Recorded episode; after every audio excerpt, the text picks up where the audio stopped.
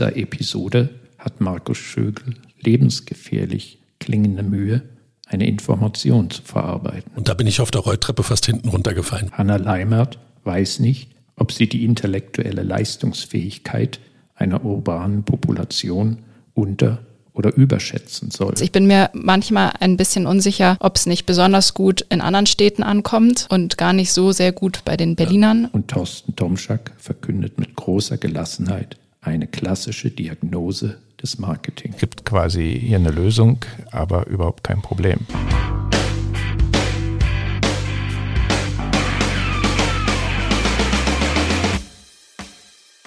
Erstes Thema unseres heutigen Podcasts ist etwas, was mir über die Zeitschiene nicht lange, aber doch der letzten Monate aufgefallen ist. Viele reden über die Future of Retail immer generell. Und wenn man heute reinguckt in das, was in den letzten Wochen in der Schweiz diskutiert wurde mit der Schließung des Jemuli, was viele Retailer, Marketeers, modebegeisterte Menschen extrem getroffen hat, dass die Besitzer des Jemulis, die Swiss Prime Site, eine Immobilienholding angekündigt hat, auf das Ende des Jahres 2025 den Jemuli zu schließen und das per Entscheidung des 6. Februars diesen Jahres. Also einen langen Fade-out eines ganz traditionellen äh, Warenhauses in Zürich vorbereitet und damit den Abgesang zum zweiten Retailer Department Store auf der Zürcher Bahnhofstraße nach dem Mano einleitet, ist die eine Geschichte. Gleichzeitig ist aber die KDW Group hingegangen, die ja bisher Standorte in Hamburg mit dem Alsterhaus, im Oberpollinger in München und im KDW in Berlin hatten. Man wusste schon seit längerem, dass jetzt im Oktober 22 bei einer Gala verkündet wurde, dass im Jahr 2024 in Wien das Lamar Kaufhaus eröffnet wird. Es ist schon lustig zu sehen, wie in einer so umkämpften und viel diskutierten Sparte des Department Stores des klassischen Warenhauses auf der einen Seite ein Traditionshaus in Zürich schließt und in der nächsten Metropole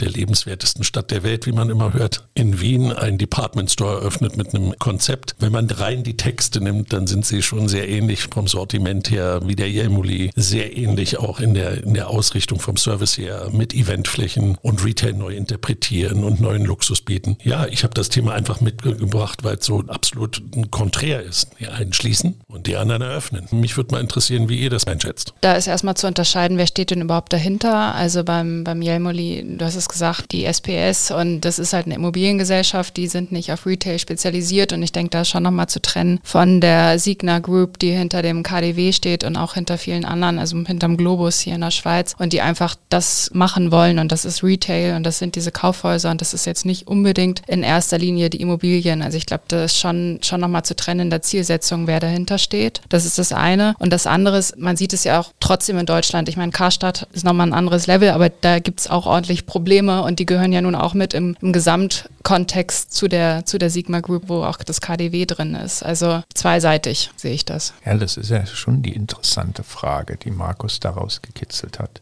Wir haben eine Großstadt im deutschsprachigen Raum Wien. Da wird nagelneu ein Warenhaus aufgemacht im Luxusbereich. Und in einer anderen Großstadt im deutschsprachigen Raum, in Zürich, wird ein Warenhaus geschlossen was etabliert ist, was viel Tradition hat, ist schon eine Frage, die kann man natürlich darüber beantworten. Die einen haben andere Rentabilitätsvorstellungen als die anderen, aber letztendlich sind es ja doch im selben Markt, wenn es um Rentabilität geht. Und für mich ist es schon so eine Frage, wo man dahin kommt, dass man sagen muss, naja, Vielleicht kann es nur einen geben. Wenn man das auch noch in den Kontext stellt, was du erwähntest, dass also Karstadt, Kaufhof, Galeria ja in Deutschland massiv geschlossen wird. Diverse mittelgroße Städte werden, was die Innenstädte angeht, ja, befreit von solchen Ladengeschäften. Ja, die Zahlen sind ja dramatisch. Und wenn man jetzt auf Zürich guckt, dann hat man ja auch noch ein bestimmtes Einzugsgebiet. Unterm Strich verträgt eine kleine Großstadt, wie es Zürich nun mal ist, ein Warenhaus. Und das heißt halt Globus. Diese Kompetenzdebatte, da wir, muss man, glaube ich, nochmal drauf gucken, weil eine Aussage von Swiss Prime Site in den Nachrichten war, sie sind nicht bereit, den, den Mietzins zu opfern, den sie leisten müssten, um das Jemoli weiter zu betreiben. Da kommt ja ein Konzept hinterher nochmal. Die werden sich ja irgendwas mit der Fläche einfallen lassen müssen. Und es wäre komisch, wenn da nicht bestimmte Marken dann wieder auftreten unter einem anderen Kontext. Also das ist so die Zukunft. Genauso weißt du beim Lamar nicht, ob das wirklich wuppt. Das ist eine Marke, die wird völlig neu etabliert. Lamar ist eine österreichische Schauspielerin gewesen, die nach Hollywood gegangen ist, die sich dann auch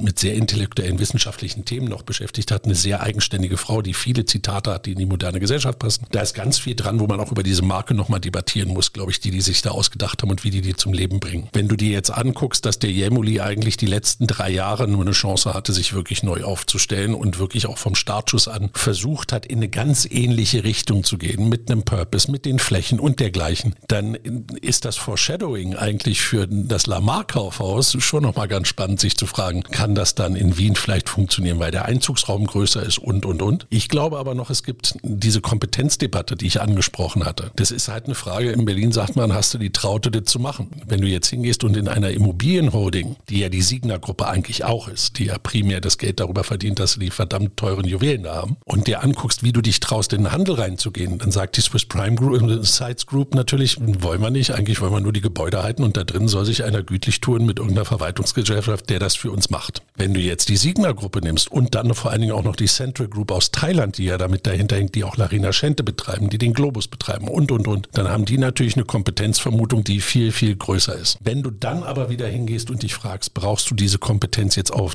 lokal? Da bin ich mir halt nicht sicher. Und das ist, glaube ich, eine lokale Kompetenz, die so ein Warenhaus haben muss. Du musst dich schon in diese Stadt integrieren. Du musst schon ein Teil der Stadt werden. Und das zu schaffen und sich wirklich so aufzustellen, mir fällt gerade nur spontan nur ein anderes Beispiel ein, wie lange Pick und Kloppenbock gebraucht hat, um in Wien mit dem Laden, also mit ihrem Geschäft erfolgreich zu sein. Das waren zehn Jahre. Also dann bin ich nicht so in der Linie, dass ich sage, na, die Siegner Gruppe, die wird das schon schaffen, wenn die da die Hand anlegt und da versucht mit dem goldenen Händchen in, in Wien durch die Gegend zu gehen. Vor allen Dingen auch, weil man auf der anderen Seite von der Swiss Prime Side natürlich auch hätte erwarten können, zeigt doch die Traute und gibt denen mal ein bisschen mehr als drei Jahre. Und da waren zwei Jahre Pandemie dabei. Da bist du also so durchgeschüttelt, da weißt du ja gar nicht, wo vorne und hinten ist. Und ich fand viele Ansätze, die der Diemoli begründen kann, warum er Dinge auch anders macht, fand ich absolut nachvollziehbar und hat mir eigentlich aus der Seele gesprochen als Konsument auf der einen Seite, aber machte auch in dem nischigen Denken der Schweiz und der Lokalität aus meiner Sicht absolut Sinn. Also ich bin mir da nicht so sicher, ob die Gründe so einfach auf der Hand liegen, dass man sagt, die einen haben Kompetenz, die anderen nicht. Ja, also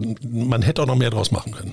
Das sehe ich auch. Ich habe auch viel, viel Positives wahrgenommen jetzt in den letzten Jahren, was, was mit mir Moli passiert ist. Auf der anderen Seite muss man es, finde ich, auch ein bisschen trennen, wenn man sich jetzt gerade das KDW anschaut. Also das ist einfach nochmal eine andere Dimension von den Investitionen, die sie angegangen sind, von dem, was sie gemacht haben mit dem Haus. Und ich finde, das ist nicht zu vergleichen. Und da geht es schon auf, ganz egal, ob es jetzt die Kompetenzen sind, wer dahinter steht und, und was die Zielsetzung sozusagen des jeweiligen Unternehmens sind, ist es einfach ein anderer Ansatz, den das KDW schon gefahren hat. Gerade was ist mit Menschen, die nicht in der Stadt leben, gehen die gerne dorthin oder nicht? Und da ist halt einfach das KDW mehr ein Zugangspunkt als der Jemoli hier in Zürich. Ich denke aber, das hat man ja auch vielen öffentlichen Äußerungen entnommen, Zürcher Konsumentinnen und Konsumenten sind irgendwie traurig.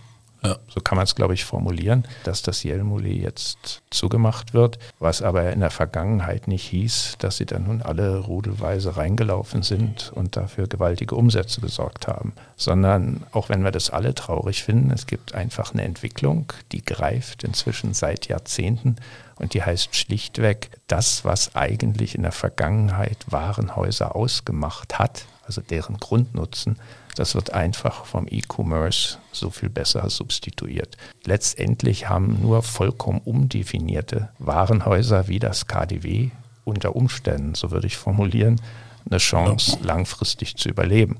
Ich würde in dieselbe Debatte noch einbringen, die Kompetenz der Marken für ihre Monobrand-Stores und ihre D2C-Stores. Den schönsten Satz, den ich je gehört habe, hat die ehemalige Marketingleiterin im KDW mal zu mir gesagt, Markus, wenn wir verkaufen lernen wollen, dann gehen wir zu unseren Monobrand-Stores und lassen uns von denen trainieren. Und da bin ich auf der Rolltreppe fast hinten runtergefallen, weil wenn, wenn du ein Warenhaus hast, solltest du ja die Kompetenz haben, dass du selbst verkaufen kannst. Die sind auf die Marken zugegangen, Louis Vuitton, Yves Saint Laurent, die da alle im Erdgeschoss sind. Und insofern, glaube ich, hast du halt wirklich eine Zangenbewegung. Ja, du hast eine Zangenbewegung, die heißt, warum soll ich überhaupt noch aus dem Haus gehen? Das ist der E-Commerce. Und wer inspiriert mich denn richtig? Dann ist es nicht mehr das Warenhaus, sondern dann sind es eigentlich die Marken, die da drin sind. Der Emily hat ja genau die Strategie gehabt, The House of Brands. Wir repräsentieren die Marken. Da wollte die Nina Müller halt in den letzten Jahren ein bisschen von weg. Und ich glaube, dass das der Versuch zu lokalisieren extrem wichtig ist. Also auch nur als Indikator, wenn du es Lamar wieder nimmst, sehr stark auf Wien, auf Österreich bezogen, genau wie es KDW auf Berlin, wie du dann auch in München, Oberpollinger oder als Alzhaus, eine ganz klare lokale Komponente.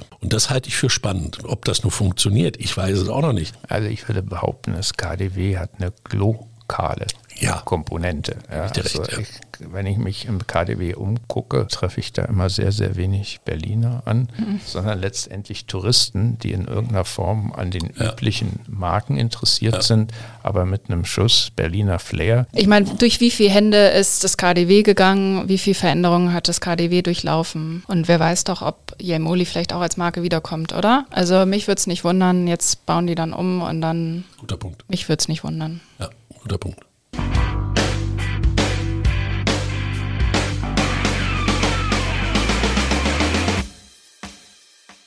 Wir bleiben beim zweiten Thema im Bereich des Handels, gehen aber in den Online-Bereich, in, ins Thema Social Selling rein. Facebook hatte eine Funktion eingeführt, Live-Shopping, wo Livestreamer über ihren Stream Produkte direkt verkaufen konnten, haben das aber letztes Jahr schon beendet und jetzt folgt nun auch das aus für Instagram. In Livestreams können also zukünftig keine Produkte mehr markiert und verkauft werden. Live-Shopping wurde 2020 in den USA eingeführt, hatte einen relativ kurzen Hype während Corona, also da relativ viel Zuwachs erhalten, auch außerhalb Chinas, obwohl ja Livestreaming, Live-Shopping relativ stark China zugeschrieben beschrieben wird. Und zeitweise wurde Live-Shopping auch als Zukunft des E-Commerce beschrieben.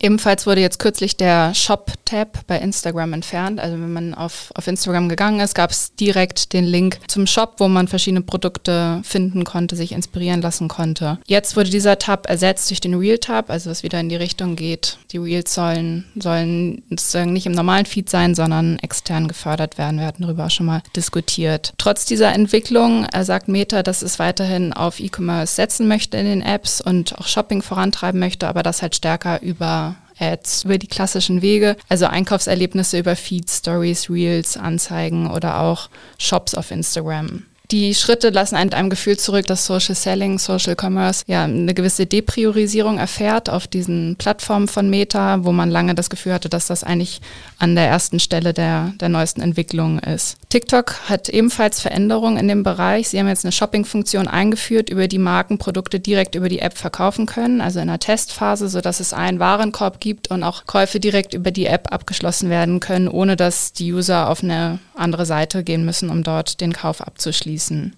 Und jetzt sehen wir sowohl einmal diese Rückschritte in den, in den Plattformen von Meta als auch gewisserweise Schritte in die Zukunft bei TikTok. Und jetzt würde mich eure Meinung interessieren. Wie seht ihr denn die Zukunft dieses Themas Social Selling, Social Commerce? Ich glaube, dass wir unterschiedlichste Formen des digitalen Shoppings gut finden. Genauso wenig wie es eine Form gibt, wo wir nur in den Supermarkt gehen oder Spezialitäten kaufen, hat sich digital extrem weiterentwickelt. Ich habe so ein bisschen das Problem damit, wenn man versucht, eigentlich etwas, was man für seine Influencer tut, um denen noch mehr Airplay zu geben und denen eine Chance zu geben, nicht nur zu verdienen über Sponsoring, sondern auch über Verkauf ihrer eigenen Produkte, weil sie auch eigene Marken aufbauen und dergleichen, habe ich so ein bisschen das Problem, dass mir das sehr angebotsgetrieben vorkommt. Ich weiß aus alten Kontakten und immer wieder diskutierten Formen des Einzelhandels, dass auch Teleshopping, TV-Shopping immer noch nicht tot ist und dass bei bestimmten Zielgruppen ein Kracher-Event ist immer noch. Und zwar nicht erst um drei Uhr nachts, wo man es dann früher mal geguckt hat, wenn man nach Hause kam, sondern zu absolut ähm, valablen Sendezeiten und das bei den älteren Zielgruppen auch gut ankommt. Ich glaube aber, dass die Geschichte im, im, im Social-Bereich, das live zu machen,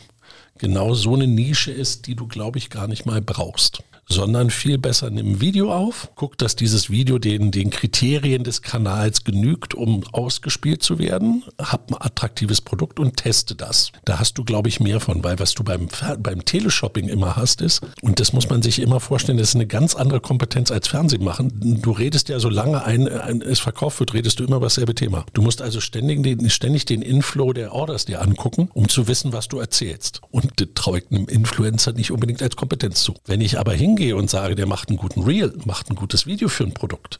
Das kannst du dir immer wieder vor- und zurückspielen, kannst dir angucken, wie der Rock schwingt, kannst dir angucken, meinetwegen, wie die Creme wirkt. Dann hast du, glaube ich, doch mehr Chancen noch, wenn du dich wegbewegst von dem Live-Shopping und hinbewegst zu mehr Konserven und mehr aufgezeichneten und vorkontrollierten. Und ich glaube, damit kannst du bei ganz vielen Zielgruppen auch gut landen. Du musst es halt wieder austesten pro Kanal und, und, und. Gerade diese Live-Form ist, glaube ich, komplexer, als man sich vorstellen kann. In Asien offensichtlich gibt es andere Customers Customer Journeys zum einen, also ganz andere Sozialisierung der Konsumentinnen und Konsumenten, was E-Commerce im Livestream etc. angeht. Den zweiten Aspekt hast du genannt. Die sind da einfach professioneller. Die machen halt das Shopping TV auch in ihrem Livestream und da gibt es bei uns noch Nachholbedarf. Aber offensichtlich, um mal zu meinem ersten Punkt zurückzukommen, will es gar keiner.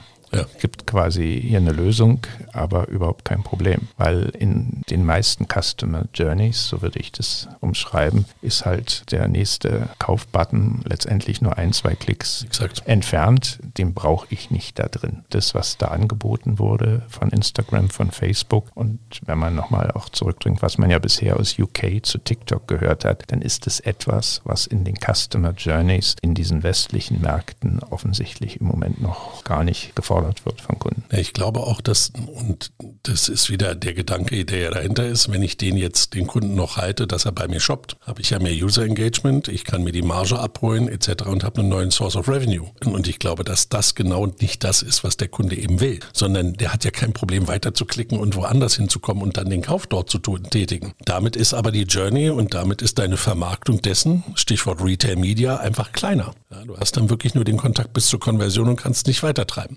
Damit kannst du dem Lieferanten weniger abnehmen. Damit bist du nicht im vollen Phalanx dessen, was du da anbieten musst. Und das ist für mich angebotsgetriebene Diskussion. Was für mich eigentlich auf der Hand liegt, dass das ganze Livestreaming überhaupt nicht funktionieren wird. Also das sieht man ja und ich, verstehe, dass es in China in diesem Ökosystem aufgeht und dass man dann dazu noch die Influencer hat, die genau darauf getrimmt sind, diese Livestreams zu machen, die die auch gut machen. Also zu dem, was du meintest, Markus.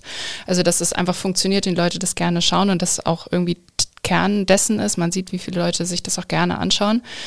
Wo ich mehr die Vorteile jetzt in, in Europa und in den USA sehe, ist halt dieser, dieser In-App Bezahlvorgang, also dass ich dort direkt das Produkt kaufen kann, unabhängig vom Livestream. Da ist, glaube ich, die Frage, in welche Richtung entwickeln sich allgemein die Social-Media-Plattformen. Und ich, ich sehe da schon Potenzial, dass, dass wenn man auf der einen Seite sieht, in welche Richtung entwickelt sich Amazon, dass die von dem reinen Verkaufen hingehen zu, sie wollen auch Welten schaffen und inspirieren, wie Social Media es tut. Und die andere Entwicklung hast du halt von den Social Media Plattformen, wenn die stärker in diese Richtung Onlinehandel gehen und das gut funktioniert und die Seiten gut sind und nachher vielleicht sogar besser werden als die Online-Shops der Anbieter, dann sehe ich da überhaupt keinen Zweifel dran, dass du dann nicht da einen Warenkorb hast und über Instagram online deine Dinge kaufst. Ja, ja ich würde, wenn wir da die Diskussion jetzt in die Richtung führen, welche Marken da auch zu sehen sind, dann ist das schon nochmal ein Unterschied, weil wenn ich mir die jetzt angucke, die da bei TikTok gerade unterwegs sind, dann ist es Pexan, Revolve, Willow, Boutique und Kimchi Chick.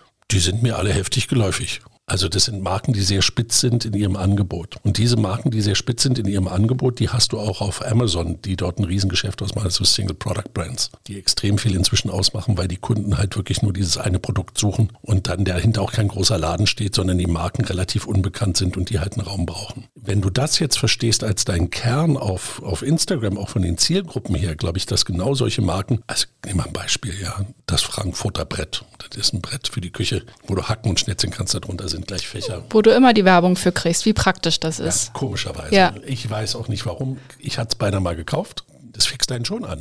Dazu muss ich auch nicht woanders hingehen. Wenn ich jetzt das Bild drehe und mir einen Kunden angucke, der bei Amazon ist, der einen Prime hat, der bekannte Marken sucht, der sich eher darum kümmert, einen Markenshop zu haben, wo er Inspiration sucht. Na klar gehört da ein Studio dazu, wo du ein Video schießen kannst oder wo du Live-Shopping machst. Ich glaube auch, dass das bei Amazon eine ganz andere Konsequenz hat, als genau wie du es beschreibst. Zwar bewegen die sich aufeinander zu, aber wer die Kompetenz danach, dafür hat, ich würde, da bin ich sehr bei Thorsten, vielleicht bin ich da auch zu alt inzwischen für, aber die Kompetenzvermutung für den E-Commerce und das richtige Darstellen des Produktes und das Zeigen des Produktes, das hat für mich Amazon und die Marken dort. Das mag für die kleineren, die viel interessanter teilweise sind, auf TikTok vielleicht funktionieren. Ich glaube aber, dass es wirklich eine Geschichte ist, die man sich ganz genau angucken muss, wie weit man gehen will, um sich in, in dieses Feld reinzuwerken. Denkt immer dran, früher hat man über den Wettbewerb zwischen eBay und Amazon gesprochen. Und eBay hat sich dann immer weiter in Richtung Amazon entwickelt, also von Auktionen weg hin zu Commerce. Ja, das war der Durchstoß.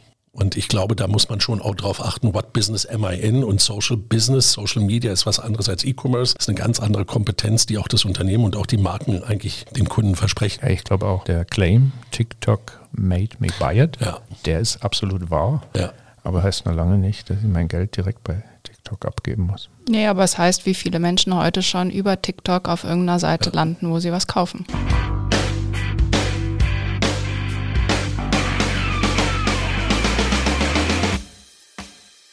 Wir kommen zum dritten Thema, Werbung von einem ÖPNV-Unternehmen, also etwas, was dem Staat gehört. Und es geht um die BVG. Die BVG ist das Nahverkehrsunternehmen von Berlin, ist nebenbei natürlich der größte ÖPNV-Anbieter in Deutschland. Wie alle Menschen wissen, die nur irgendetwas im deutschsprachigen Raum mit Marketing zu tun haben. Die BVG ist seit 2015 unterwegs mit einem Claim, der, der heißt, weil wir dich lieben.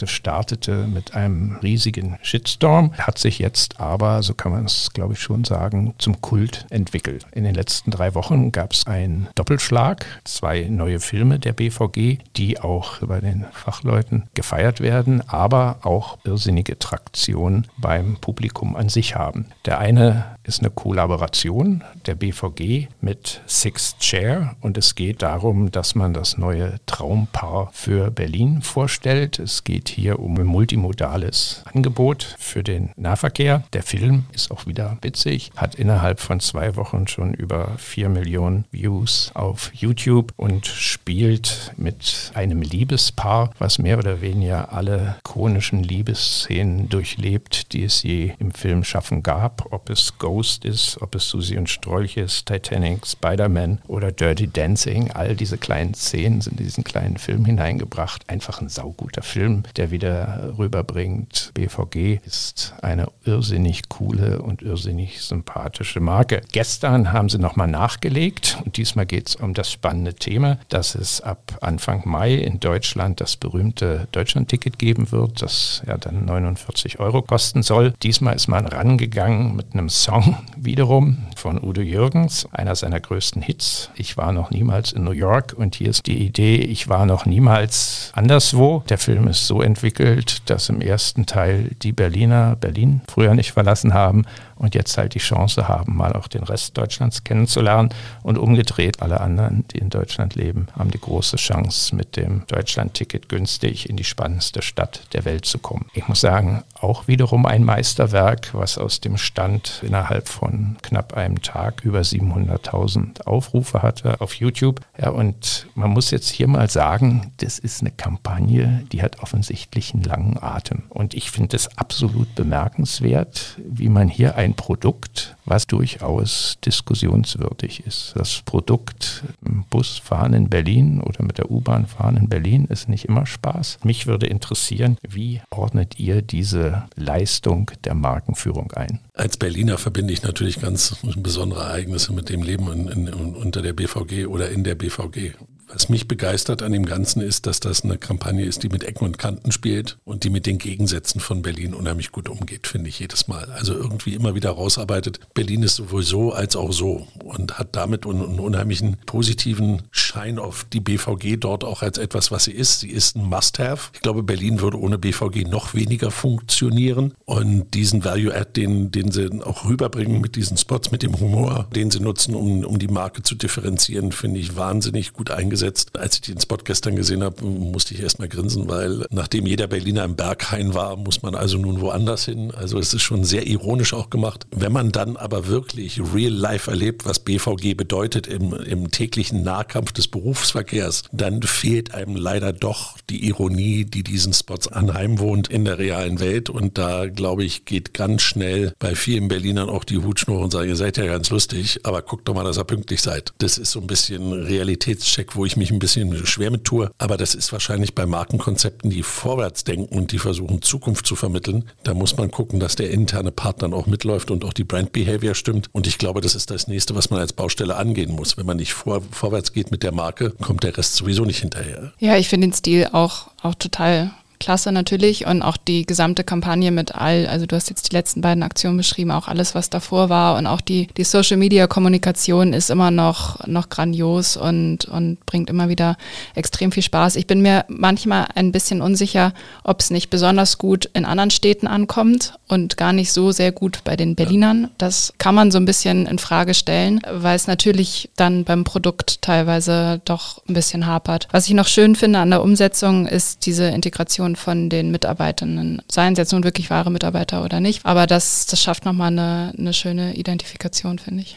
Ich finde auch, es ist ein Meisterwerk, was Internal Branding angeht. Und ich glaube auch, dass die Menschen das schon verstehen, dass öffentlicher Personennahverkehr ein sehr, sehr schwieriges Business ist. In einer Großstadt, wo es eine Baustelle an der anderen gibt, wo es einfach zu viel Verkehr gibt. Ich würde behaupten, das Grundverständnis ist da. Und wie Markus ja andeutete, dass die Kunden eigentlich sagen, okay, wir verstehen, ist halt ein schwieriges Produkt, aber ihr habt wenigstens ein bisschen Charme, ihr seid sympathisch und ihr habt Mitarbeitende, die sich auch für das Unternehmen einsetzen. Und ich glaube, das ist auch Aufgabe von Werbung, das einfach mal zu sagen. Im Mittelpunkt der Werbung steht im Regelfall der Mensch, und zwar sowohl der Mitarbeitende als auch der Kunde. Das ist ein Geschick dazu, dass man sagt, im Kern sitzen wir halt alle in einem Bus. Ihr seid rau, aber herzlich, wir aber auch und das macht uns doch auch aus. Also dass man eben mit dieser Berlin-Identität spielt, die beide Seiten teilen. Also mir gefällt es wirklich gut, wie ich vorhin auch gesagt habe und auch wenn man wirklich nochmal Social Media sich die, die Interaktion anschaut mit den Nutzern der öffentlichen Verkehrsmittel, das wird aufgegriffen, es wird geteilt, Inhalte. Das, das gefällt mir schon richtig gut. Bei diesen Filmen habe ich so ein ganz kleines Gefühl, dass dass es sich so ein bisschen erschöpft hat. Und für mich fühlt es sich auch nicht immer nach der größten Mobilitätsrevolution an. Und wenn ich das mit anderen Verkehrsbetrieben in Deutschland vergleiche, habe ich manchmal da mehr das Gefühl, dass da was passiert und dass das kommuniziert wird und dass sich nicht so darauf ausgeruht wird, auf dieses, wir sind so berlinerisch und das ist Kern von uns. Da schlägt auch wieder dieser Effekt durch. Wir als Expertinnen und Experten haben es schon über. Wenn man ans normale Publikum denkt, dann ist es halt Werbekommunikation, die auf denselben Punkt nochmal einzahlt. Dieser Sättigungseffekt, der ist mit Sicherheit noch nicht erreicht. Aber ich glaube, der Wunsch nach Veränderung wird immer größer.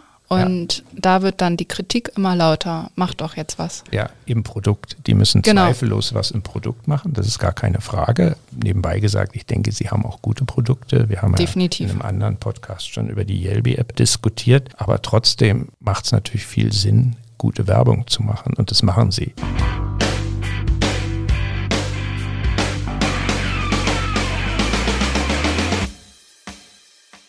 Das war's für heute. Im Jahr 2024 soll in Zürich das Warenhaus Jelmoli dicht gemacht werden. In Wien hingegen soll unter dem Namen La Marre ein neuer Konsumtempel eröffnet werden. Was unterscheidet die Motive der Eigner?